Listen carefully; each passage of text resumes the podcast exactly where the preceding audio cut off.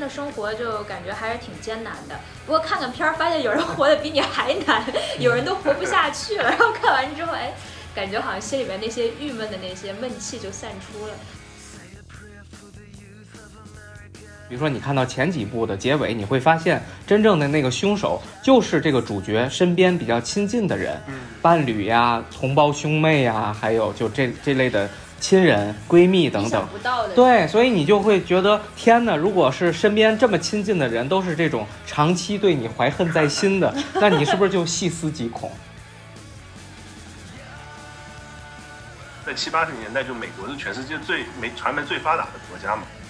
然后那些记者就会为了流量到第一第一现场去那些渲染那种很恐怖的文章，然后发出来流量，然后这种文章写出来之后又被改拍成电影，然后该拍成电影之后又开始影响那些呃潜在的杀人犯，让他们出现模仿犯罪。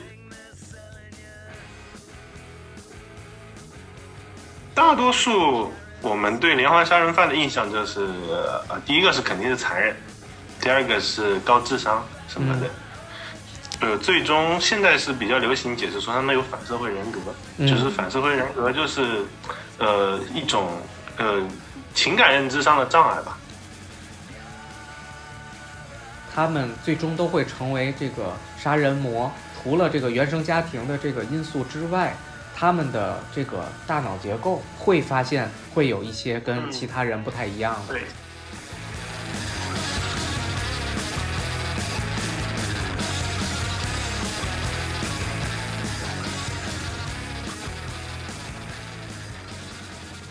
大家好，欢迎收听耐观影播客，我是 Zavier。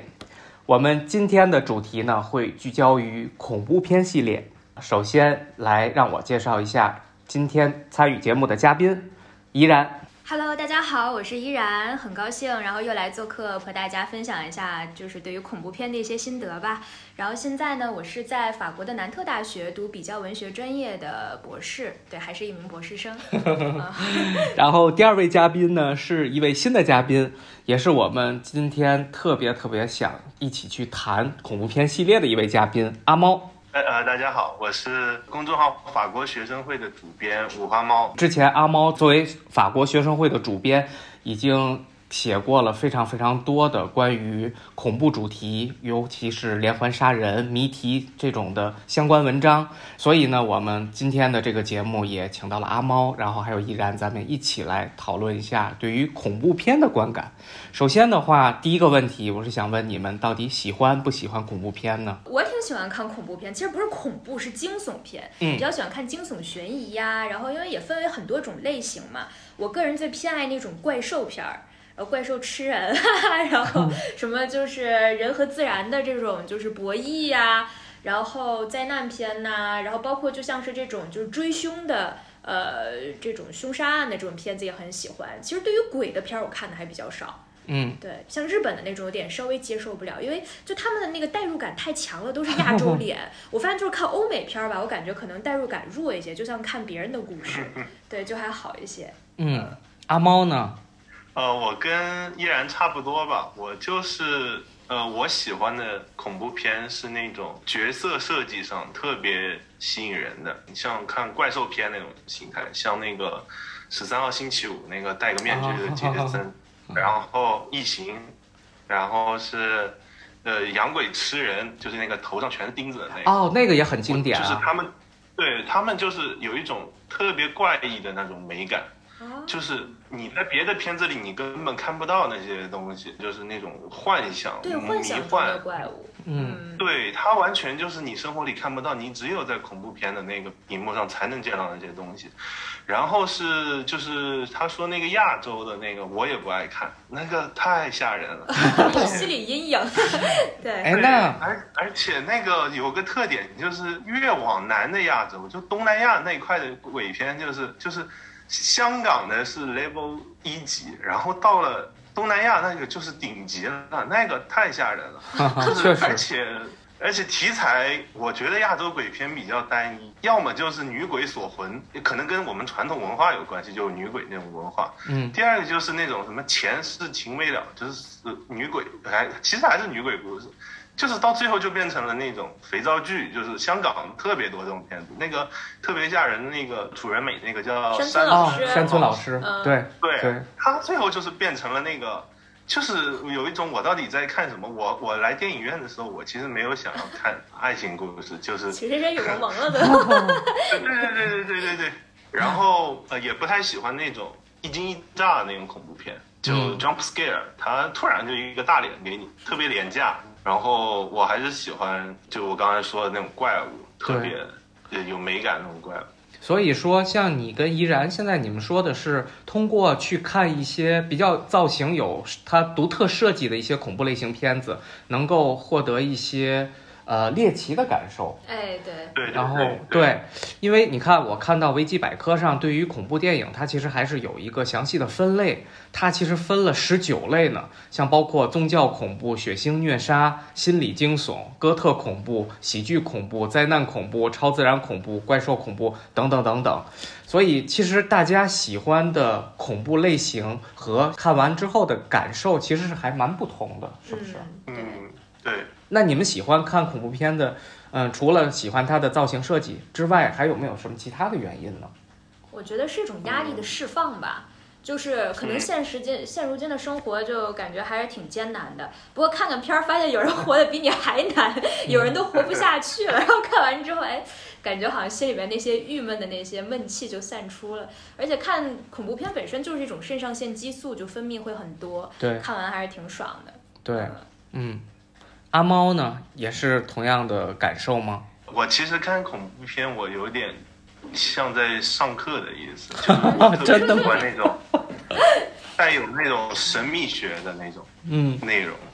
就嗯我我我像那个像最近那个温子仁那个系列《招魂》嗯。嗯，什么的，然后还有前几年特别有名那个《遗传厄运》，然嗯后还有那个《一直张若昀》那个导演拍的那个《仲夏夜梦那个我也对看过，嗯都挺棒的，对对，邪它背后就是你你宗教恐怖，你可以，对对对，你就是学东西特别多，你就是感觉这个电影结束了，但是其实那个故事你就脑子里一直，然后你就会，呃，去搜寻那一些跟它有关的内容。我觉得那个那种恐怖片，呃，就这个是比较吸引我的地方，因为这些内容你很难在别的题材的故事里面提及，就只有在恐怖片里面那些神秘学、那些恶魔呀、什么嗯黑魔法呀、什么那些东西才会在恐怖片里面被讨论。嗯啊，所以总结下来，其实像怡然，他喜欢恐怖片，是他喜欢通过看恐怖片进行压力的释放。嗯，然后阿猫这边呢，可能是想通过恐怖片能了解更多其他的地方了解不到的一些知识，包括神秘学。像阿猫这种的，我觉得看恐怖片的就一直在学习知识的过程，可能还不是非常非常多。其实我觉得大众可能还都是依然这种通过恐怖片进行压力释放，因为毕竟就是人们一般在看恐怖片的时候，都会处于一种比较紧张的状态，然后在看完了这个恐怖片以后，心情一下子就得到了放松。然后可能追求这种紧张之后放松的体验，是一些人比较喜欢看恐怖片的一种普遍心态。嗯，而且这里面其实还涉及到了一个专有的学术名词，叫做良性自虐。这个词，这个概念是 个什么意思呢？它其实是讲，其实你在看恐怖片的时候，你看到一些比较危险的、恐怖的场景的时候，你的大脑就会把这些刺激识别为一种危险的信号。但是其实你自己，你这个人的本身，你的生理本能，它告诉你啊很危险，但你的认知层面会告诉你，其实你是很安全的，你并没有处于一个危险的环境中。而在这种这种反差的情况下，大脑就被愚弄了，然后这时候人们其实会产生一种相应的快感，所以大大多数人喜欢追寻看恐怖片，可能也是有这种产生快感的一种感受。嗯，其实我爱看恐怖片是还有另一层原因，就是当我坐到电影院的时候，然后你当你看到一些比较恐怖的场面的时候，你身边的所有的人，大家都一起感受这种场面，然后感受紧张，然后对你就会感觉，哎，是不是大家都会跟我比较离的距离？距离感就会减小了，然后跟我就都比较近了，这样的感觉。啊，对，因为你想，对，因为平时咱们都是一个人在异国他乡，然后也不能经常的会，就是偶尔的能够找同学朋友聚会，但是这也不能是每天常就是常态的一个习惯。所以在你看恐怖片的时候，你会有一种拉近内心距离的感觉，没有那么的孤独。嗯，你你说这个其实挺有意思的，因为嗯因为恐怖片它是一个特别特殊的类型，就是有有两种电影是可以，就是年年，呃，大家聚会年年聚在一起一起看，一种是节日电影，就是圣诞节，像什么《真爱至上》什么，那大家每年看一遍，聚在一起看一遍。第二种就是恐怖片，嗯然后恐怖片它在美国有一个崛起过程，它最辉煌的时候就是九十年代，就那个家庭录像带发明了之后，嗯嗯就大家就聚在一起看那个恐怖片。我平时一个人不敢看，但是我跟大家就敢看。然后大家就在看的时候还一起害怕或者吐槽那个恐怖片里面那种奇怪的设定，然后就拉近了大家的距离。所以就聚众看恐怖片其实是恐怖片的一种文化，就很少有其他电影有这样的文化，但是恐怖片可以，就大家聚在一起看效果更好。确实是，而且其实你看，像这里面有一个系列的恐怖片，其实是一直是受到大家比较大的关注，其实就是连环杀人系列。这个系列其实也是一个从很早很早开始就经久不衰的一个系列，一直到现在。嗯，对。然后就像是咱们今天想要聊的《惊声尖叫》系列，嗯《惊声尖叫》系列最早是第一部，它是在一九九六年。嗯然后到今年为止，二零二二年是第五部，这时间跨度大概有二十五年了已经它中间应该是停过一段时间吧？对，它是在第三部和第四部到今天这部都是隔了十年。那你们这个这个系列都看过几部啊？我看过前两部吧，前嗯，一和二。依然呢？我是看过第一部和第五部，而且第一部其实我是在法国看的，嗯就是前两年的时候，在那个 UGC 电影院是有这个《惊声尖叫》第一部的，呃，就是重映，所以当时正好赶上这个活动去看的。其实当时你想，它一九九六年那时候，咱们国内看恐怖片儿的资源还没有像现在这么的多，所以我其实记得呀，除了这个惊声尖叫系列之外，还有另一个，其实题材有点像，叫做“我知道你去年夏天干了什么”，不知道你们有没有听说过这个系列？嗯，我听过，就名字比较雷人。阿猫还记得这个系列大概讲的什么吗？啊、他好像是呃讲了一个美国的那个都市传说，就是有一个手里有钩子的人，他就会杀人。然后他当时故事就是一群人，呃，一群少男少女，就很非常公式化的一个故事。一群少男少女在外面度假，然后撞死了个人。然后回来之，他们把那个尸体处理掉之后，结果第二年有一个人就告诉你，我知道你们去年夏天干了什么。嗯，然后那他他那些人就逐渐都消失，就被那个疯狂杀手给杀掉，就这么一个故事。对对，我也记得是这样的。嗯，嗯，这个其实它也算是一个连环杀人的一个电影吧。嗯，但是他这个电影就后面接连几部就陆续扑街了，就没有这么的一个广为流传，所以还是惊声尖叫系列在这个过程中，其实还是表现的当初还是表现的比较好，开创了一系列的这种同类型的惊悚电影的一个潮流吧。嗯，没错。然后的话，那依然你给我们说说《惊声尖叫》这个电影大概是一个什么故事？这个的话讲的就是在一个非常平静的一个小小镇上，突然出现了一个穿着黑衣，然后头戴骷髅面具的人，然后拿一个尖刀，然后四处杀人，而且杀的这些人都是女主周围比较关系密切的朋友。然后，所以呢，就是反正经过一系列的这个波折吧，最后的场景基本上就是女主大战这个面具人儿，呃，而且最后发现其实凶手就是她身边的人，而且往往还不止一个。所以熟知了这个套路之后，可能我们在观影的过程当中就会去猜到底谁是凶手，这个感觉还是挺刺激，就想在玩剧本杀呀、狼人杀呀这种感觉。嗯，对，我我之前看那个《惊声尖叫五》的预告片，嗯，然后他那个油管的评论下面全是在猜，就啊预告片猜猜凶手。对，你哎，那你你看过一和二对吧？然后你可以分享一下你你看完一和二你的感受，就是他的这个类型，你的感受是什么？呃，我惊声尖叫很难说是一个非常典型的，就是我们现在讨论的这这种连环杀人电影，就一般美国有一个专门的词叫 slash movie，就是砍杀电影。它很难说是一个经典的，因为它呃那个片子它在里面一直在呃调侃戏谑，就是模仿之前的一些那个电影，但是它高明之处就是它告诉你我就是在模仿那些电影，然后你就看看发现它那个套路。就是确实是按照以前的，但是你就是好奇，他到底能把那些烂俗的套路演到什么样子？我觉得这个是这个片子最，呃，最特殊的一个地方。这个是让他，我觉得当时，呃，美国那种烂砍杀电影已经到了一个非常非常没人看的地步，然后突然来了一部，呃，把之前那些全部都嘲讽一遍，然后自己就把这个当笑料、当卖点的一部电影。我觉得这个是当初这个系列能够成功的一个。主要原因吧。那你有没有很期待这个最新的这个第五部啊？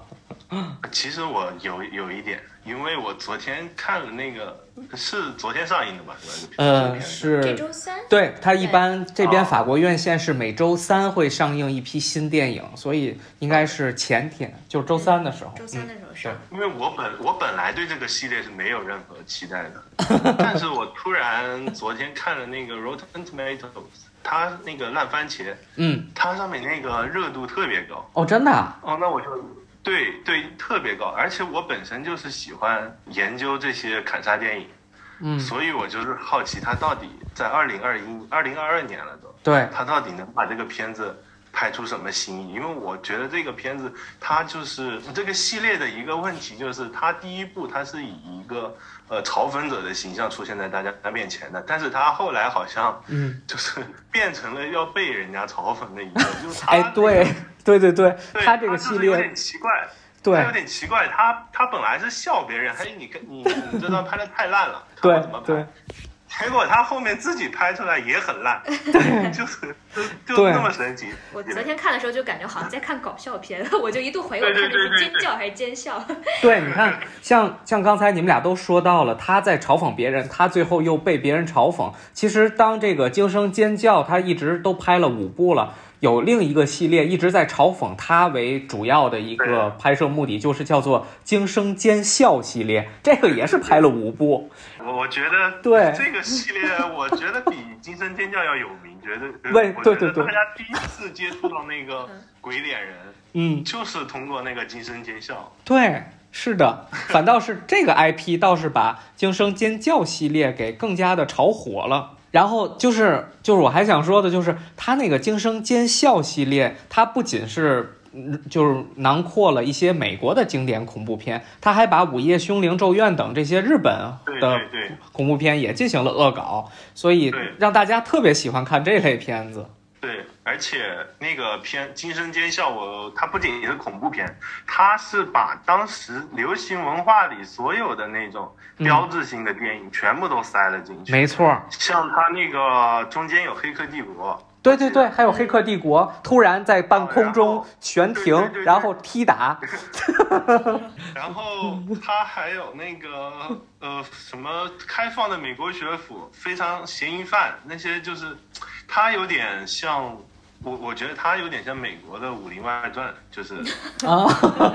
就是我们十几年前看《武林外传》，就是感觉哎，这帮人怎么就是融梗？他把那么多流行文化的东西都能放到一部剧里面。对。然后《惊声尖叫》他也是这样子，他就是把当时美国人都知道的一些东西全部就就就有大杂烩的感觉，那么大家就看得很开心，甚至就是呃以那种认出那种里面那种 reference，就那种梗。为乐，他也是就创造一种独特的文化。对，但是可惜的是，他这个最后一部就是二零一三年的，之后就再也没拍。所以我在想，现在《惊声尖叫》都拍了第五部，他是不是这今年是不是或明年考虑再拍一部最近的这些年的，像什么温子仁这些系列，他也可以恶搞，对吧？对，新新期又是有很多。嗯，就像是这个《惊声尖叫》，他已经其实就是这部其实。我们也可以不剧透的，大概可以跟你说一下，他是把之前几部的那几个幸存的两位女主和一位男主，他都又邀请回来了，然后他们又在进行这一部里面进行了一个演绎。这一部我们发现它里面其实涉及了很多新时代的东西，因为它里面不止一次的提到了网飞。对，在结尾还提到了消毒液，我不知道你注意没？没有，那就是撞倒了，他就说撞倒消毒液了，就是想到现在疫情嘛。哦，这个梗我还没注意到。然后还有一点，它这里面跟前几部特别不一样的一点是，这一部特别政治正确。嗯，它里面的女女一是一个阿拉呃是一个拉丁裔的，女二是一个亚裔的。然后女三是一个非洲裔的 LGBT，所以就把所有的政治政都死了吗？这里面？嗯，那你到时候让你自己来发掘吧，我我我们不跟你剧透。对 对，然后这里面还有就是，它其实是在一直在致敬第一部的，包括它这部里面的场景设置是在第一部里面的那个别墅里面发生的，还有第一部的开头跟这部开头也是。几乎是相似的，是都是接电话，是经典的那个翻拍套路嘛？对，把第一部的人全部都拉过来。对，但是其实导演在接受采访的时候，他说他并没有进行就是翻拍，他说他这就是一个续集。哎，那那个依然，那那个法国这边媒体和观众评价怎么样啊？嗯，我去看了一下，就法国它的那个电影网站 a l n e 上面的评分，就有点类似于中国的豆瓣网。然后在上面媒体给出的是二点七分，观众评分是三点三分，就是目前截止到目前。然后这个满分是五分，给大家进行一个下参考。然后就是这个媒体评价就是比较两极分化吧，比如说像是《费加罗报》还有《世界报》都给了两分。然后就是说 他写的是什么？我觉得他们并不是这个系列的受众。不是满分是一百分吗？没有没有，满分是五分啦，所以其实也还不算太糟糕。然后他就觉他们给出的评价都觉得是用的是旧梗，没什么意思。然后给分比较高的是像《巴黎人报》给出了四分，就觉得它有这种怀旧的元素啊，然后带回了之前的恐怖系列的这些主角呀。然后就观众的评分也是比较两极分化，有给一分的，然后像是那个给一分的网友就说是拙劣的演技，零分的对话 啊，然后就是预算一定很紧张，剪辑工作也很糟糕。对，这个就是这个系列的魅力所在啊，就是去看他这些东西。对，然后给出比较比较高分的这个人，他说：“如果你是这个系列的粉丝，不要听信媒体和观众的恶评，真正的粉丝会喜欢他。然后，而且最后是向这个导演致敬，所以就是大家其实还是评价是有分化的。对，不过也有人说他现在就是在打这种怀旧牌嘛，嗯，粉丝效应。除此之外，也是乏善可陈。”嗯，对，其实这个就最新这一部，它其实感觉并没有很强的超越感。对，然后但是其实这一个系列我还是一直挺喜欢的，因为我觉得这个系列系列我喜欢的一个点在于，它是揭示了人性的复杂和阴暗。因为你每次在你看到，比如说你看到前几部的结尾，你会发现真正的那个凶手就是这个主角身边比较亲近的人，伴侣呀、同胞兄妹呀，还有就这这类的。亲人、闺蜜等等，对，所以你就会觉得天哪！如果是身边这么亲近的人都是这种长期对你怀恨在心的，那你是不是就细思极恐？对，依然你呢？你看完觉得有没有优点啊？这个片子？我看完了以后，哎哎呀。我觉得吧，没什么感觉，因为没有带给我任何恐怖惊悚的感觉，就是一一惊一乍嘛，突然啪出现，就像刚才那个阿猫说的，就突然出现一张大脸，而且我感觉就这片儿，嗯，女主就这姐姐 Sam 的演技实在是太差了，就像是一个机器人儿，然后她妹妹都是被捅刀了，她一滴眼泪都没流，我都不明白，然后反正整场看起来有点无语。那阿猫通过我们说了这些，你是不是已经期待感降？我真的想看这个片子，真的呀。我我因为我其实这个系列我就是去寻乐子的。我我我说实话，第一部、第二部我是看笑着看完的。啊，就是我感觉我感觉其实不是导演功力不行，就那个系列，因为那个韦斯克莱文他是一个很优秀的恐怖片导演。他以前的那一些像那个什么《隔山有眼》，然后那个《隔山有眼》是他拍的。天哪，不知道哎，《隔山有眼》也超喜欢。哦，我说的是一九七七年版，就是哦隔山有眼这个 IP 是他创造，嗯呃，就就特别有趣。今年一隔山有眼也重新拍了，哦，真的太期待了。啊，政治特别正确，就是有点有点，因为如果你熟悉老系列就知道，它里面的杀人犯是一群畸形人嘛。嗯，但你在二零二一年你不能拍这样的电影，所以他就改成了一群邪教徒。啊，哦，那就成了一个宗教类型的恐怖片了。对，嗯，对，然后但是嗯故事还是那种普通的砍杀，就没有拍出那种感觉。就啊，这个扯远了，这。我觉得韦斯克莱文他拍那个《惊声尖叫》的时候，他本身就是想让观众跟着他一起，就跟着他那个节奏一起来嘲讽的。我觉得他的目的甚至都不是让你，就他的名字 scream，他甚至不是让你 scream，他那个 scream 更像是让那些剧里面的人就是叫，嗯但是你看得很开心。你看得很开心，所以我是把这个当喜剧片看，一直。有时候就是，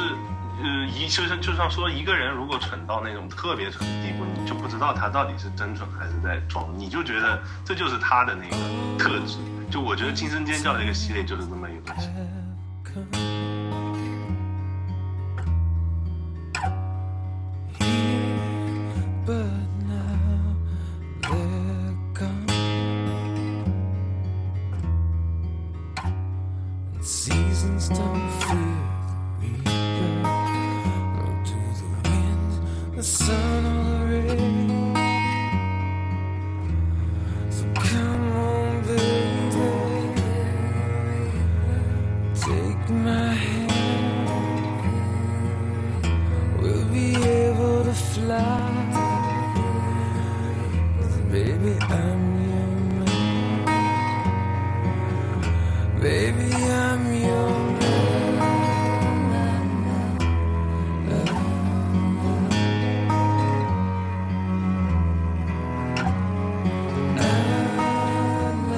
看你其实还是蛮喜欢这类恐怖系列的。那其实去年有一部《月光光心慌慌》的一个续集，我不知道你看了吗？啊，对，我看了，我那个其实那个系列我一直在看，那个就是下一个问题，我其实想咱们讨论一下。你看，像去年，我估计《电锯惊魂》也是你喜欢的系列吧？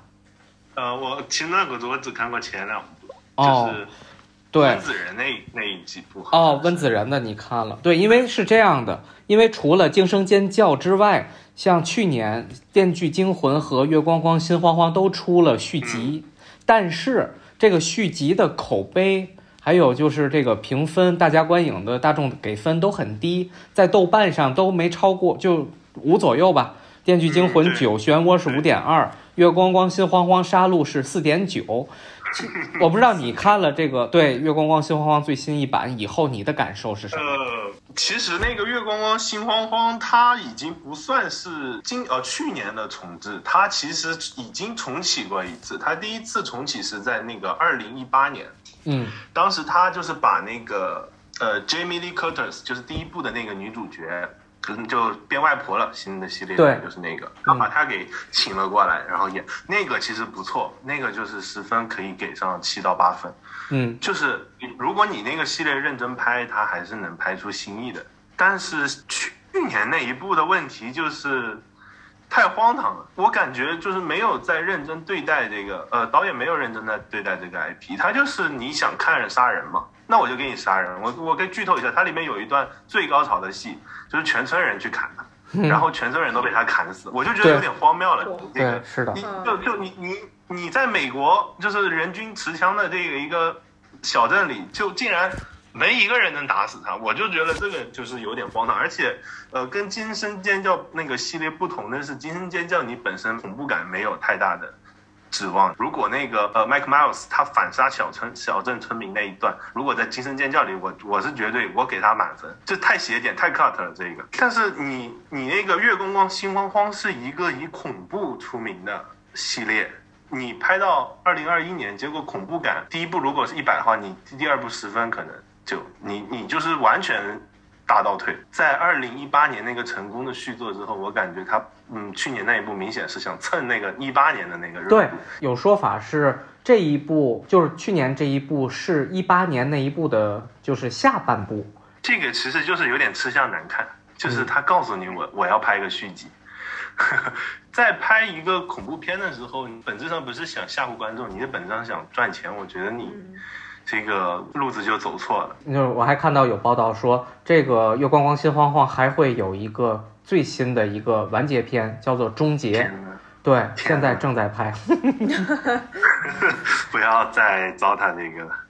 对就你就会感觉他们现在就那边的这些 IP 都在重启重拍，就有一种对于这种嗯经典的无限消耗。对对对，而且像阿猫刚才也说了，就他这个过程中，这个剧本呢就特别注水，然后这个节奏也不够紧凑。我感觉那个剧本它本身不是为这个片子准备的，是它可能就是好莱坞谁从那个剧本废稿里面拿了一个出来，OK，就是这个挺适合那个《月光光心的话》，我们就拿出来拍。嗯然后，呃，你刚才提到那个《电锯惊魂》的那个重启嘛，我也是关注过。那个片子就特别荒唐，我觉得它简直就是这个时代翻拍片的一个荒唐的那个集大成。就是它这个重启是怎么回事？它重启是因为它那个主角叫 Chris Rock，就那个脱那个喜剧演员嘛，嗯他是一个《电锯惊魂》的死忠粉丝，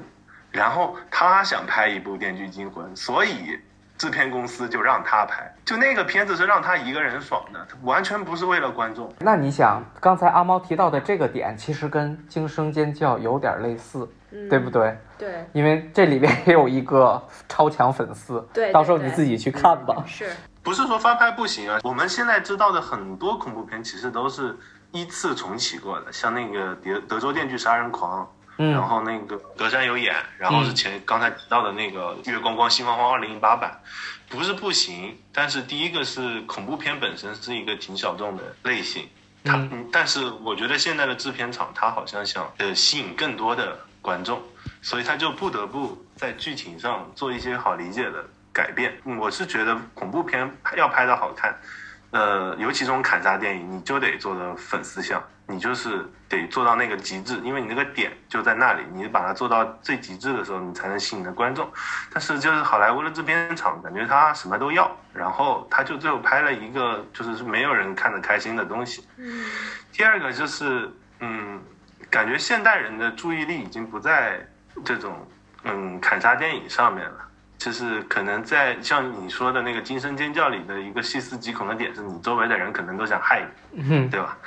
然后你那个月光光心慌慌和猛鬼街当年那个七八十年代，你可能是觉得 OK，这个镇里面可能会有什么呃小镇杀人狂，对，对，那那个当时确实就是，呃，美国就处在一个人心惶惶的时代嘛，因为七八十年代是美国杀人犯到处走的，基本就基本就那个状态，然后媒媒体每天都报道那些东西。你作为当时生活在那个社会的一个人，你就是会对这些东西恐惧，然后这个东西就是能获得话题性。一零年代之后，我我们这个世界就变得愈发魔幻了。就是你每天就是能看到各种，不管是恐怖还是荒唐的事情，我们的那个阈值已经被拉得很高了。你再把那些普通杀人的那些东西拿过来，嗯那我感觉就不够了。因为我们这个社会，我们现在面对的是什么？一个是病毒，一个是对美国人来说是大规模枪击，呃，然后是那个种族议题，那些就是哦那些东西才是美国现在面对的东西，还有恐怖分子，就这是特别明显。就是二零零零年之后，恐怖片的砍杀电影是越来越少了。嗯嗯然后像《惊声尖叫》这些系列，为什么在两千年之后它经历过一个停摆的期间，就是因为票房不行了，美国人不爱看这个东西。明白。就怎么说，每个类型片都有它自己的那个时代吧，就像像那个黑帮电影，嗯，那个马丁·希克塞斯那一堆，对对，确实啊确实时代感很重的。嗯、，对，只有七八十年代，你看那些你才有那个感觉。你现在就只能看看爱尔兰人来缅怀一下那个时代了，就过去了，那个完全。对，时代也结束了，然后人们的欣赏和喜欢的内容也不一样了。你即使是你看，像刚才我们提到的《月光光心慌慌》里面的迈克尔，然后《德州电锯杀人狂》里面的人皮脸，十三号星期五里面的杰森，还有《猛鬼街》里面的弗莱迪，这四个人是曾经被选为全球影史最著名的四大杀人狂。但是现在这些 IP 就可能真的，即使再对你再重拍，可能也不能引起大众的兴趣了。由于整个社会在发展，然后随着民主政治啊等等等等，社会结构也在变化，所以其实犯罪模式也会随着社会矛盾而日趋复杂，就不是像之前直接就是砍砍杀杀的血腥电影、血浆电影了。嗯现在大家已经不满足于看这类简单粗暴的类型电影片了，对不对？一个是他们的时代背景跟现在不符了，然后还有一个就是我们自己的心理对恐怖的那个预知更高了，对也达不到我们的要求。现在的那帮年轻人，十四五岁的那什么没见过，对，就是你根本戴个曲棍球面具根本吓不到他们那那个。然后就是我我们身边其实对嗯变态杀人狂的恐惧也是越来越少。你好像就是感觉最近的十几二十年，我们没有听说过那种很离奇的案子了。嗯，但是在那个嗯美国的七八十年代，就是我刚才说的，你就是每天能看到那种事情，你在报纸上，然后你就电影院也在放那个事情，你就有那个氛围。其实不只是美国七八十年代，我记得咱们国内八十年代的时候，还有一个电影叫《银蛇谋杀案》。嗯哼，嗯，对，特别狂野那个时候。对对对对，那时候就全世界都是有这种连环杀手，也不知道为什么那时候就这么的会有这类人的存在。我之前是好奇过的一个事情，因为就像你说的，呃，不是美国才有这个连环杀手，但不能否认是美国的连环杀手是最有名的。对，嗯最多的、最有名的。呃，一个特特别有意思的是，是那个前苏联，它曾经出现过一个连环杀手，叫切卡提诺，安德烈切卡提诺。嗯他是在差不多二十年中间，在西伯利亚那块地区，呃，就残害了差不多六十个人以上，就能确定的就有四十个人哇，这已经很狂。美国就都已经很少那么狂野的是连环杀人犯了。但是切卡提诺这个案子在中间就一直被苏联的那个行政机构给阻挠，就不不不让调查，就特别有意思。因为为什么？苏联官方给的理由是连环杀手是西方的东西，嗯，天哪你！就知道这个刻板印象有有多严重。就苏联认为连环杀手是一个体制性的问题，是一个美国社会才会出现问题，所以我们苏联不可能出现连环杀手。哎其实你说到这个点，其实我我还部分比较同意苏联的这个点，因为我觉得真的这个社会对于这个人他是否会犯罪，其实还是蛮有一个引导性的对。也就是说，你看这个问题其实在于，到底是犯罪率的上升导致这些社会问题的产生，还是本身就有这些社会问题而导致人们去不断犯罪？我感觉这是一个循环吧，就越来越差，就急转直下。嗯就是我们聊回那个电影，就是《惊声尖叫》，嗯就是，嗯，我这里就是剧透一下，就是《惊声尖叫》，它就如果没有看过的观众就不好意思，就是《惊声尖叫》它的第一部的呃反派，就是杀人犯，嗯就是俩那个看恐怖片入脑的两个小屁孩。他们就是看各种恐怖片和那种连环杀人的事情，然后他们就是想出了杀人的主意。然后我我我为什么对那个《惊声尖叫》第一部的评价就不错？因为它里面有很多就是揭示了当时社会一些问题。就第一个，它里面《惊声尖叫》有一个核心人物，除了女主角和那个小警察之外，就是那个记者。嗯就我们就很奇怪，一个记者为什么就是能成为一个恐怖片系列一直不死的一个人？就我觉得他就是在讽刺那一种美国人一有的那种什么事情，那种记者为了流量他就会冲过去，就可能不是美国的问题，但是在七八十年代，就美国是全世界最媒传媒最发达的国家嘛。然后那些记者就会为了流量到第一第一现场去那些渲染那种很恐怖的文章，然后发出来流量，然后这种文章写出来之后又被改拍成电影，然后改成拍成电影之后又开始影响那些呃潜在的杀人犯，让他们出现模仿犯罪，然后就一个循环，就这完全是一个循环。所以美国为什么七八十年代会出现那么多的呃呃呃杀人犯，我感觉跟媒体绝对是有关系的，像。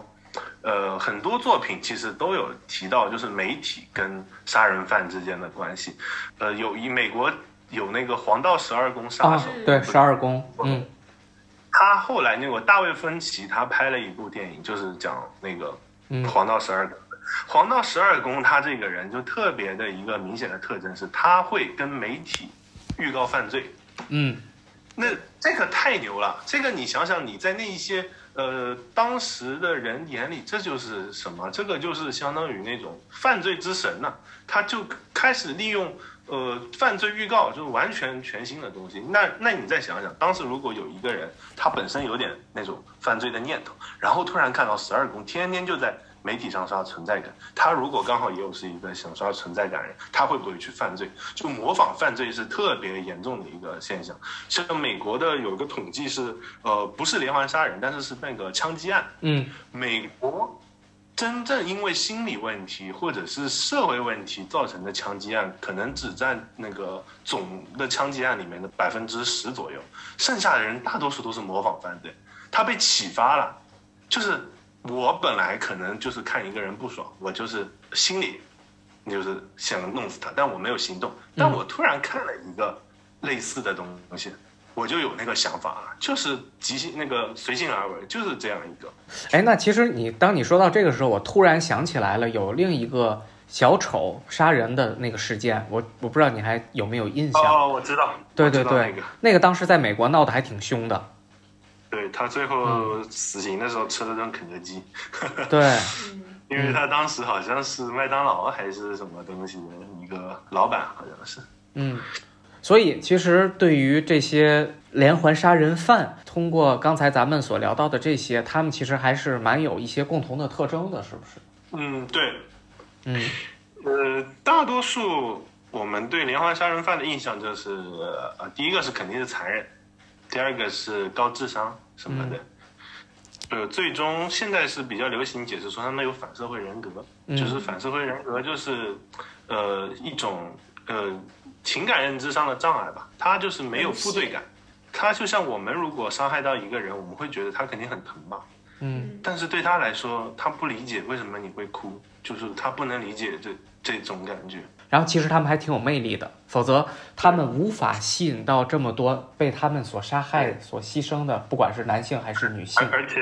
挺多人最后不是入狱还结婚嘛，对，跟粉丝结婚。对，嗯还真有粉丝还喜欢这种类型的人，还给他们写信啊，这种感觉也是不是很能理解。嗯，就是那个最著名那邪教的那个人，嗯哼，曼森啊，对对对对对啊，对 e 对这个是当最著名的，好多好多电影 IP。前年吧，还还是大前年，对那个忘了名，好莱坞好莱坞往事对啊好莱坞莱往往事嗯，对，然后我们当时看的也是一头雾水，但里面有这个曼森的原型。对，对对，他有点把那个案子改得面目全非了，但是曼森还是很有魅力的。那个他确实是有点邪教主那种克里斯玛人格，他就是有种那种教主的感觉。就提到曼森，那多讲几句。嗯，曼森这个人，他我很难讲他是一个反社会人格，因为你在他的很多事情，你能感觉到他其实是呃没有那么聪明。这个人，我我更愿意形容这个人是，呃，有点神棍，就有点嗯偏，执、也是宗教的感觉，是吧？对对，他的犯罪是因为什么？第一个是也是时代原因，因为美国六十年代特别崇尚灵修，就是嬉皮的那一套。哦，就是你磕完大麻之后是进行冥想，然后开始灵修，就那个时候你就会出现幻觉，然后那个时候你就会出现很多想法。然后 Charles Manson 他的杀人的呃灵感从哪里来？就我我说出来有点不可思议，披头士。他哦，们是真的吗从？？披头士当时出了一张专辑叫《Wild Album》，那张是比较呃有名，在音乐史上很有名。但是 Charles Manson 让它更有名，为什么？它里面有一首歌叫《Helter Skelter》，意思就是那个那种呃公园里面的回旋转的那种滑梯。然后这首歌它的歌词讲的是一个人，他将自己和那个爱人的关系形容成从上到下那种滑梯，然后他的意思就是我跟你的关系就像这个滑梯一样急转直下。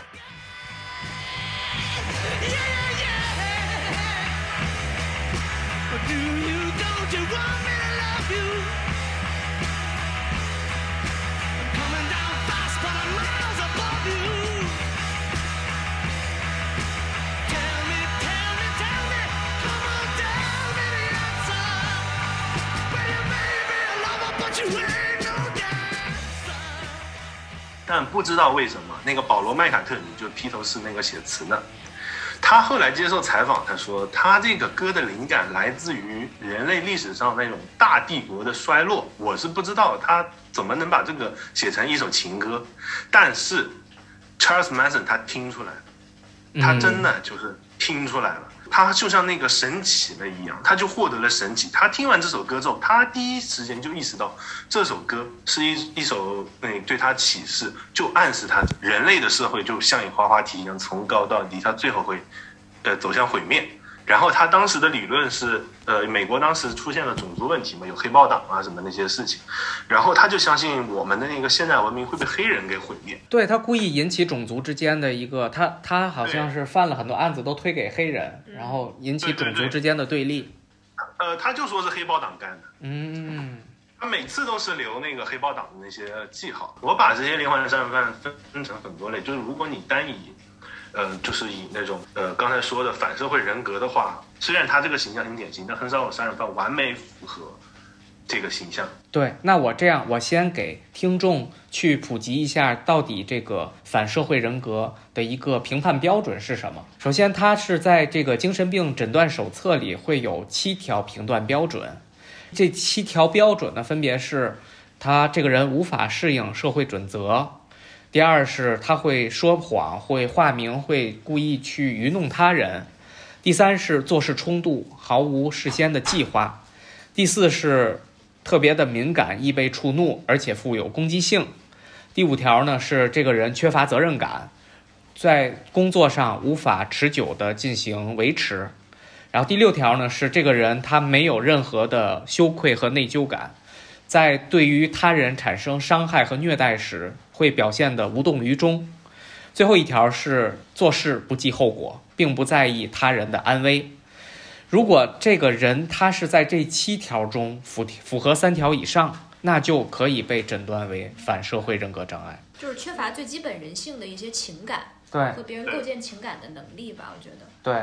确实，这种连环杀手每一个他都有自己的一个自身的特性，都很明显。这个就其实就引出来了，在之前二零一七年特别火的一部美剧，大卫芬奇所执导的《心灵猎人》，不知道两位有没有看过？他是讲那个一个 FBI 的吧，FBI 的探员，对对，去采访那些特别有名的连环杀人犯。哎这个是嗯真实的吗我我其实会讲采访的都是真实的连环杀人犯。对他采访的像对曼森真，实的，对而且哎，那这个好有趣。对那个剧特别牛逼的一点是，他找的那些演员就演那个啥长得很像。特别特别像那个真实的，就特别吓人这个事情。感觉是有点就类似于像纪录片的这种形式啊。啊，对，啊，他是有点心理分析，对，他是一个像犯罪心理学的一个速写类的一个剧剧集。然后这里面，你看他最开始的去采访，他其实是一个 FBI 探员去监狱里跟这个一系列的犯人进行面对面的心理分析和交流。嗯哼，他是在美国七十年代，嗯所以那时候还没有什么心理学和犯罪心理学的概念呢。嗯，像这里面最著名的就是那个 Edmund Kemper，那个阿猫肯定特别了解这个吧？对他是那个身高特别高，对，两米，多，哇，嗯，天才，他的智商好像是一百一百五一百六，高智商犯罪，嗯，学历也特别，就学习东西也特别快，然后最可怕的是他跟人交流无障碍。你就是如果你不知道他是一个杀人犯的话，你会觉得他是一个特别有魅力的一个人。对，那他杀的是什么类型的人，或者为什么而犯罪呢？Edmund Kemper 他是一个比较典型的反社会人，他像刚才说的是他有高智商，呃，其实不是所有的反社会人都会去杀人，这这太可怕了，这个世界，因为反社会人格的人还是挺多的。反社会人格的一个特点是他会模仿周围的人，嗯，就如果你他生活在一个特别良好的家庭的话，他可能就会学习那些良好家庭的人。他哦，这个反社会人的话，呃，我会形容他是一个白纸，他对社会的认知完全是来自于周围的人。对，就复印它是一张，周围的人如果很残暴，他就会变得很残暴；周围的人如果很快乐，他就因为他觉得，哦、他首先他没有自己的感情，所以他觉得人活在这个世界上就应该是这个样子的，所以他就会模仿别人学习。所以就是 Edmund Kemper，他就是刚好活在了一个特别不好的家庭，没错。他，的那个家庭是一个特别强势的母亲，对，就否定他的一切，导所以这个致他对女女性就是特别的憎恨，所以他后对对。他就开始杀害女性。对，嗯。所以他这个这个其实也引出了对于这类犯罪者他们的原生家庭的严重问题。像这个人，他特别典型，像刚才阿猫说的，他其实小时候就一直遭受他母亲的精神虐待，他母亲对他的不停的羞辱，会觉得，因为他后来在陈述中说，他因为自己长得很像他的父亲，而他妈妈的一个婚姻是破裂状态，所以他妈妈把他所有对于男性乃至于他父亲的憎恨都转嫁到了他的身上。嗯。所以让他从小就不停地经受这种羞辱、谩骂、虐待，这就导致他对于女性是从小开始就有一种根深蒂固的一种畏惧和仇视。对，对像我说的，虽然我我我刚才说不是所有人都是反社会人，但有一点就是确实所有人都有特别不幸的童年。他们的童年要么就是呃家庭破碎，要么就是呃接受虐待，要么就是遭遇了一些特别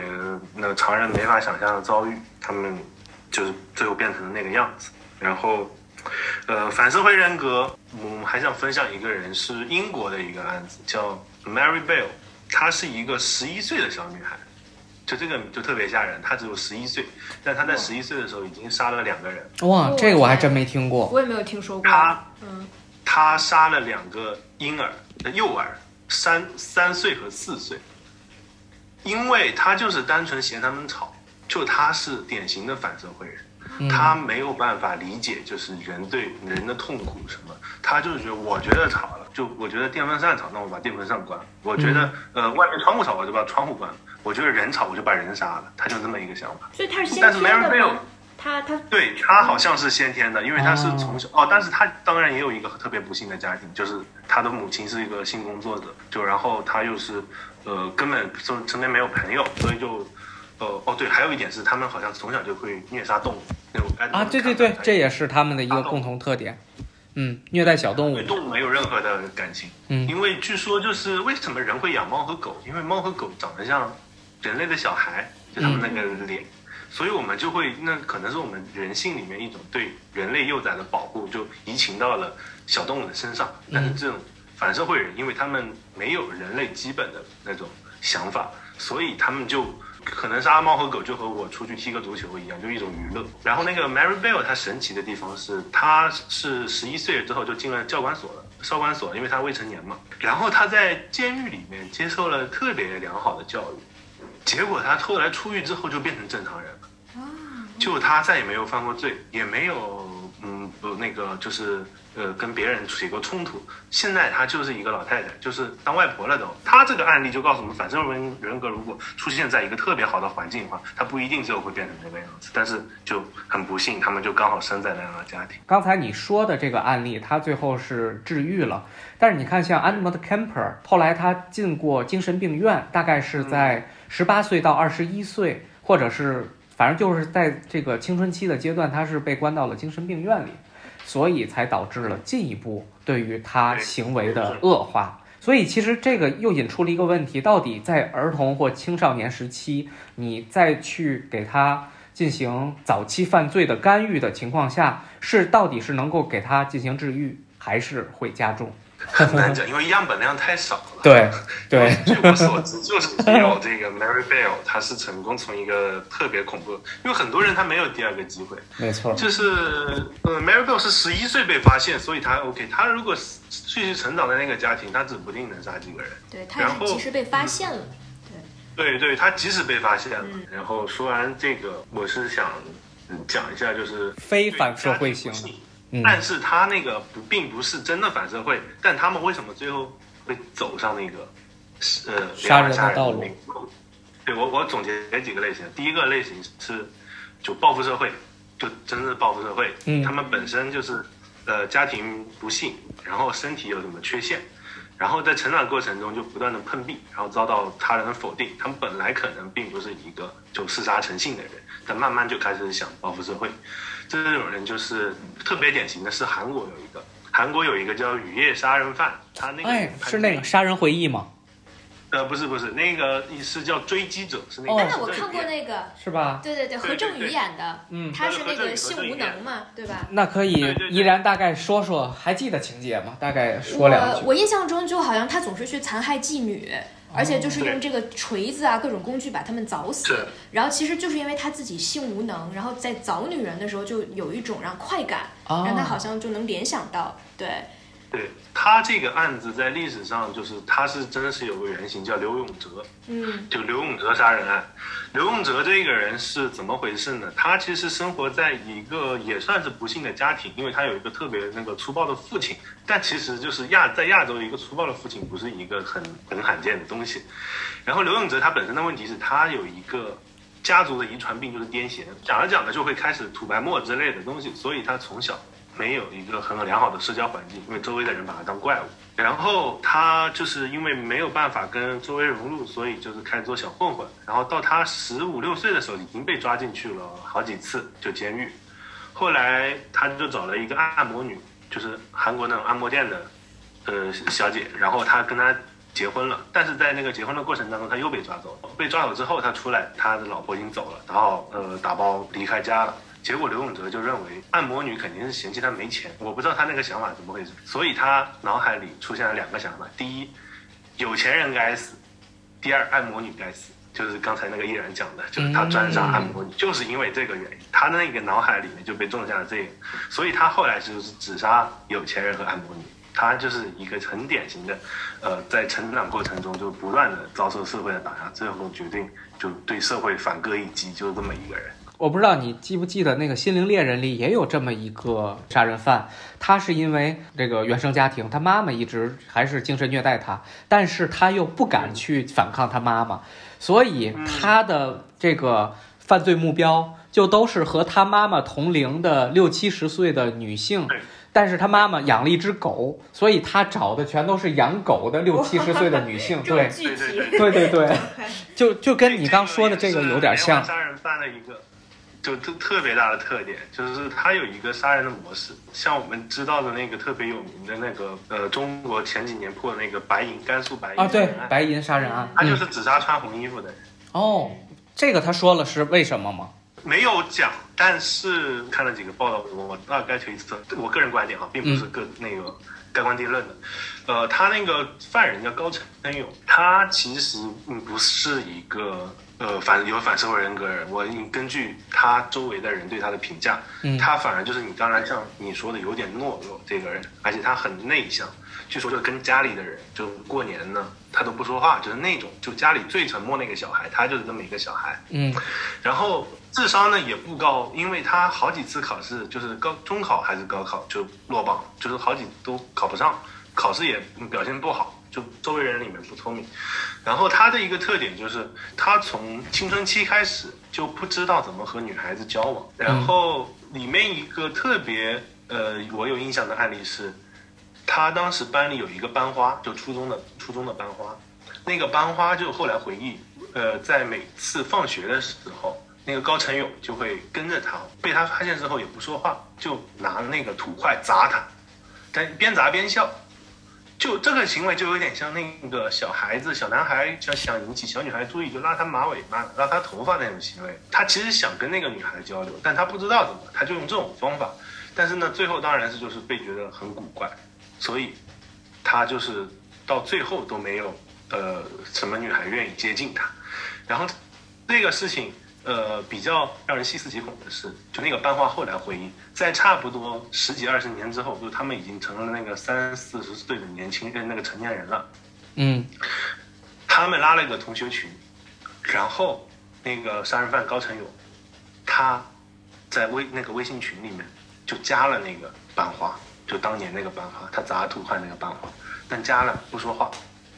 你明白吗？嗯然后加了之后不说话，然后那个班花就没认出他，他就把他删了。结果过两天，高晨又回来加，就你想多吓人的一个事情。所以我感觉他的内心就是有长期的那种对漂亮女性那种性压抑，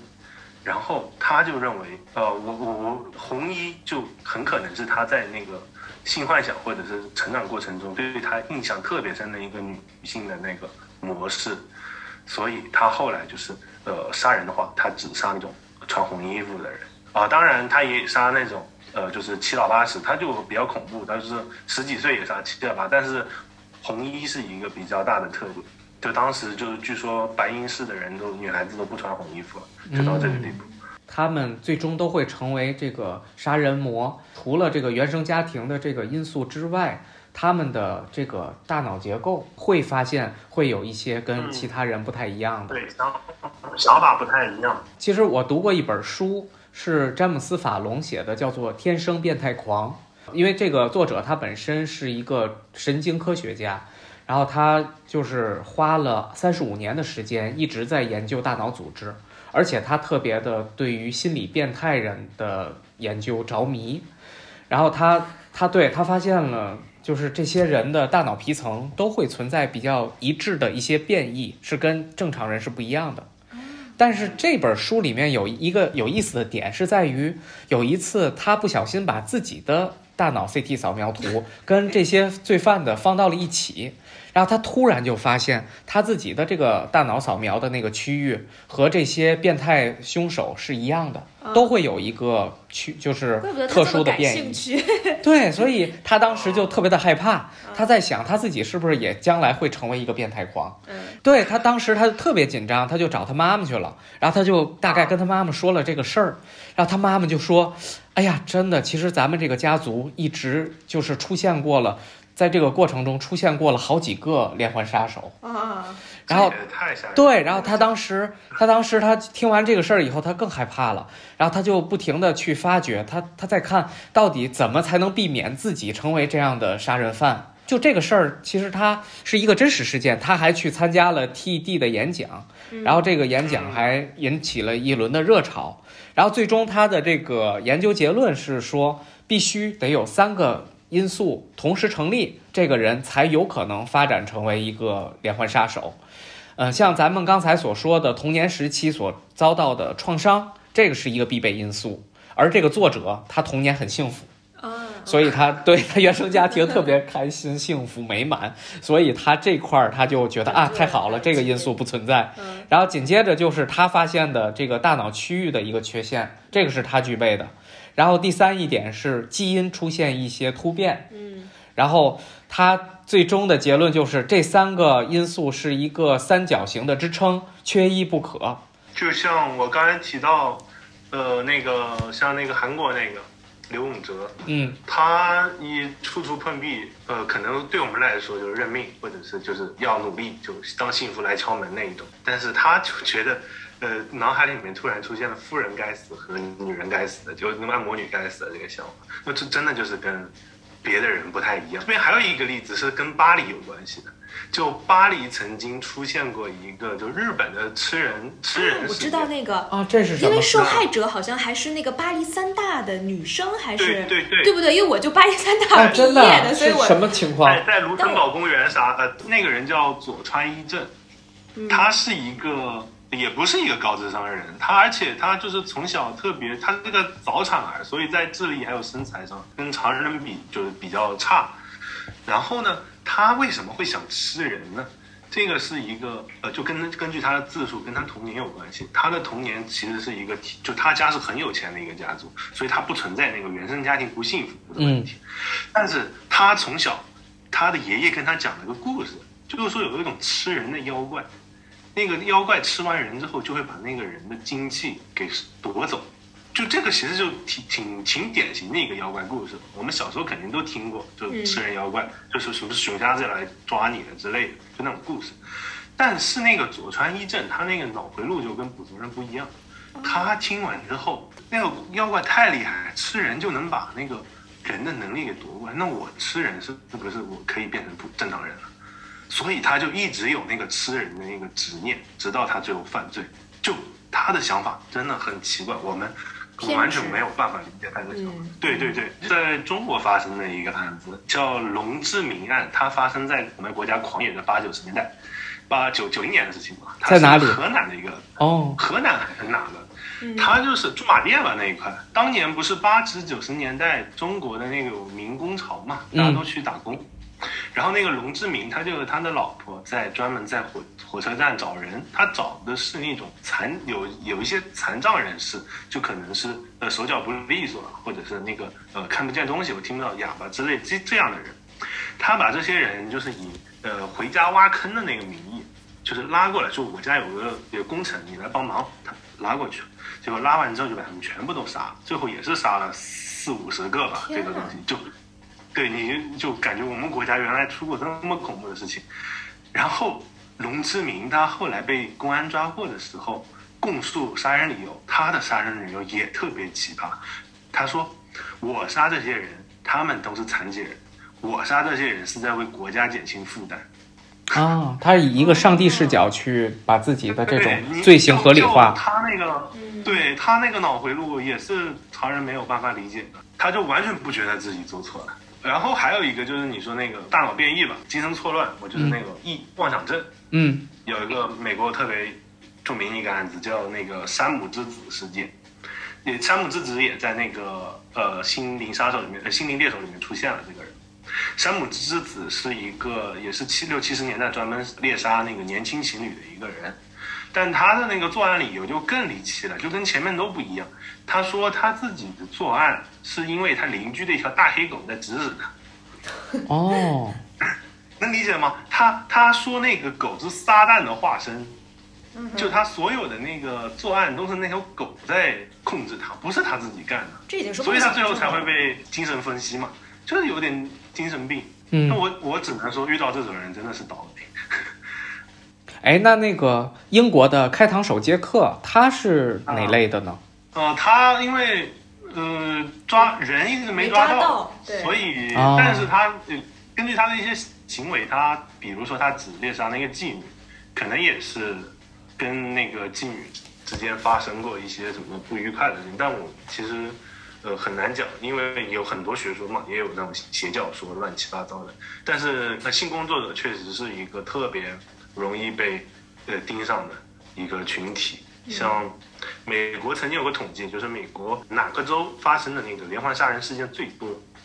最多的哪个州？就我们可能觉得加州，对或者是纽约，或者是佛罗里达，就那种特别呃电影里面特别都都都不是，是阿拉斯加，啊没有人能想到，阿拉斯加的连环杀人犯就是傲视群雄，就是比第二名的内华达州要高很多很多。为什么？阿拉斯加是一个就冰天雪地嘛那一块地方，但一个特点是它那边的石油和煤矿特别多，所以就有很多那个短期的煤矿工人，因为有短期的煤矿工人，就有短期的性工作者，就长期会出现在阿拉斯加，这就为连环杀人犯就提供了那个良好的那个作案条件，因为他们都是呃性工作者，所以在阿拉斯加的冰天雪地丢了，没有人会发现，所以就阿拉斯加州成了美国连环杀手最多的一个州。我记得当时我第一次去英国的时候，他们还组织了呃开膛手杰克的一个叫做伦敦的他曾经犯过的这些案件之旅。哇，带你走一圈儿是吧？对对，当时是这样的，就是他会让你先报名，就是一日游嘛，嗯，然后他是安排在晚上大概七八点钟，哇，然后还是冬天。啊，那业务都降临了，对，当时是因为刚去读书的一个学，也是学生会，英国学生会组织的活动，啊 不是法国学生会啊。然后华人参加，对嗯不不不都。不只是华人哦，他是当时他是这样的，就是我我去了以后发现世界各国的人，因为英国它国际化比巴黎更加的说更明显一些，对更明显一些，对。然后当时我们就大概去了十个人吧，然后各国都有，然后有一个老大爷，嗯。那老大爷穿的还特别的那个时期的风格，哇塞，就为配合这个？对对对，就是那个风格。然后他当时就带着我们，嗯。然后一个一个景点儿，嗯。它也叫景点儿，但是他就是在每一个地方，他都停下来给我们讲，就是第一个那个性工作者被杀就在这儿，然后他说就会在这个呃，比如说这个街区就在这个地方嗯。发现了第一具尸体，OK，然后怎么怎么样，嗯。然后紧接着他又带我们去到比如说伦敦某一个市场，嗯，他说你看正好是发现了第二个，然后就每一个太刺激了吧？对对对。哎，那你那些街区是不是都比较就是平民区一点啊，或者比较嗯乱一些的地方？对，那个其实是当初的一个贫民窟所在的一个地方，，OK，然后当时就感觉也是夜幕降临了，然后嗯即使都过了这么多年，你在那边待着还是会有阴森的对阴森、毛骨悚然的那种感觉。对那就是那些街道什么都是很古朴的是吧。对就，是伦敦伦敦那边的街道还是跟巴黎这边比大比较大的区别。依然也之前也在伦敦生活过，你你觉得伦敦那边街道我？觉得也分街区，嗯就是有的街区的话还是挺现代，就都小洋楼，挺干净的，嗯可能是属于富人区，但是有的可能还是真的是挺古朴的，还是能看到就比较典型的欧洲的建筑风格呀，然后那种街道啊，那种石那种路啊，对。那你觉得晚上的时候，呃，大街上人多吗？晚上，其实我觉得英国的人还挺喜欢夜店的，真的，就在巴黎的时候没有看，就他们虽然也会刷黑去参加一些聚会，但是穿的也都很正常，很休闲嘛。但英国那边女生穿的一个个真的非常 sexy，就是他们上，我感觉商店里面卖的女装都是布料很少的那种，是完全不一样的那种风格。就感觉就感觉虽然这两个国家就也不离得不远，嗯，但是文化氛围还是特别不一样。对，还是有不一样。这可能也为当年那个开膛手作案提供了机会。啊，也也还真是有可能。有可能，对他们那边风气还是挺开放的感觉，女生穿的都很少，然后就上街，就成群结队的那种感觉，就是对，就像依然说的对他那天晚上特别热闹，因为我记得当初我们比如说有时候会去酒吧玩到夜里两三点，嗯，然后这时候你猜英国同学会说什么？说什么？就是我当时就想回家了嘛，嗯。回回宿舍，嗯。然后英国同学就劝我，他说：“哎呀，你这会儿别回去，嗯。因为你会挤不上公交。啊，”然后结果结果，对，结果我就高峰，对我在想他说话这个是不是故意这么说，不让不让不让我走，嗯，然后我就没听他的，我就走了。嗯然后结果真的是他那个对晚上那个双层红公交都满的，你根本挤不上去。天哪，对那那这样听来，英国夜里还挺安全的，一群人在街上。对，对，所以我我也不知道疫情之后会不会还会这么多人，所以这个不管是英国还是法国，这个疫情根本就控制不住，对，是，大家这个逛夜店已经成为了一个生活中的一部分了。对。我们这是从杀手讲到了 疫情，又讲到了夜店，对，而且一开始讲的是惊声尖叫。所以咱们现在就最后的结尾，咱们拉回到惊声尖叫吧。嗯。依然你，你觉得如果推荐给阿猫看的话，你觉得你哪个点最值得让他去留意？这个版本我觉得可能就是怀旧风吧，就你能看到第一部当中一些可能你比较喜欢的老演员，在这部当中他们有了一个结局，就他会交代你他们现在过得怎么样，结局是什么样，所以好像就是一个故事，它有一个完整的一个叙述，嗯，所以这一点还是挺不一样。而且他们的那些演员跟第一部比起来，因为过去二十五年了，容颜各方面真的有很大的变化了。是的，对，你会能感觉到那种怀旧啊，还有沧桑感。是，我觉得这是他最大的看点吧。对哎嗯，其实听你们那么讲，我在想，他这一部是不是又是在解构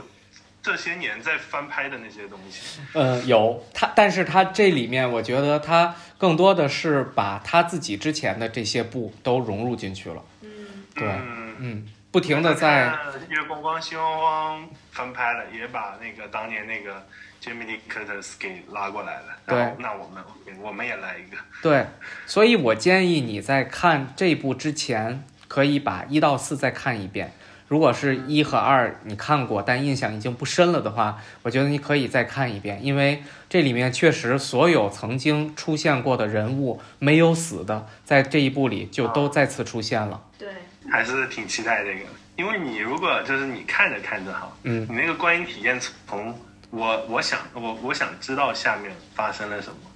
这个是一个吸引你看的点，但是其实就是可能我在看这个第五部的时候，嗯，我会我会想他这一段到底是在黑什么东西，那相当于你想的就更深入一些了。嗯。对心态不一样看这个嗯片子，哎，那我有一个问题挺好奇的，因为阿猫看过很多的这种恐怖片嘛。那在所有看、你看过的片子里边，如果要是一定要推荐的话，你觉得近几年出现的，让你感觉还真的是有那种恐怖惊悚的那种感觉的片子，能推荐一下吗？那那我我我这边最推荐肯定是那个《遗传厄运》，啊，遗我觉得它是这嗯几年恐怖片里面拍的最好的一个。，OK，因为这几年的恐怖片有点走形了，嗯嗯就是呃，要么就是走那欧洲的那种文艺片，就是小制作，去圣诞节电影节那种。《遗传厄运》算是在那种普罗大众和那个艺术感里面，它综合的比较好这个片子，而且它就是背后有一个很深的那个神秘学的基础。嗯。啊它真的很吓人，对。有点涉及到邪神的那些东西，那这个那个真的很吓人。嗯。嗯，然后呃，如果说不恐怖，但是值得看的话，我会推荐像那个呃前几年有一部叫《准备好了没》，讲一个它是一新娘。对对对，他是一个新娘结婚，然后发现自己呃陷入一个阴谋，然后开始就一路逃一路反杀，就是这个故事，它就是有点呃解构以前的砍杀电影，就是呃被猎杀的人最后竟然成了猎杀的人，就这个是一个看点。对，然后，如果就是有一定观影量的人，就是你对这些有一定观影量的话，你可以去看另外一部叫《林中小屋》，嗯。是十年前。那个也看过。嗯。对。那个是绝对，那个就是恐怖片爱好者的百科全书，对。嗯那个东西就是惊声尖叫的那个威力加强版，他把我们那个在他之前所有影史里面那些桥段重新就是揉了一遍，塞到了一部电影里面。就它其实是有那种百科全书级别的意义的，就可能以后我们谈起恐怖片，还是会提起这部电影。所以我觉得，就是如果你对恐怖片有兴趣，你一定要看看那个《林中小屋》，然后你可以顺着《林中小屋》的解析去拉一下那个名单，就它那里面到底呃选了多少的那个恐怖片，你可以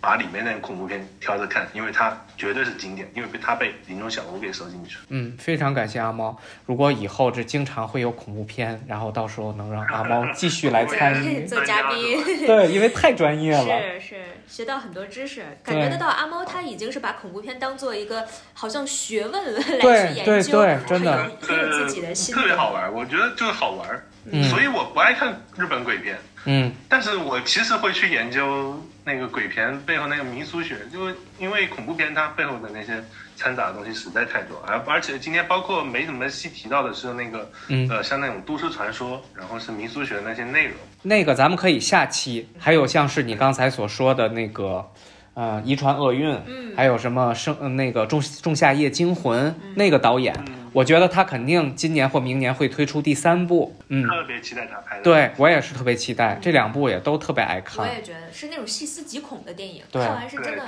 毛骨悚然。这个真的吓人，就是最好的恐怖片不是那种你当时被吓到，对。最好的恐怖片是那种你晚上去刷上厕所刷牙的时候你不敢去，对，那个才是最恐怖的恐怖片。对，所以期待当那个导演出第三部，咱们就可以直接来一期，把他的所有的作品来一个详细的 去解读。嗯这期节目就到这里然后我们期待下期再次相会再见。好再见拜拜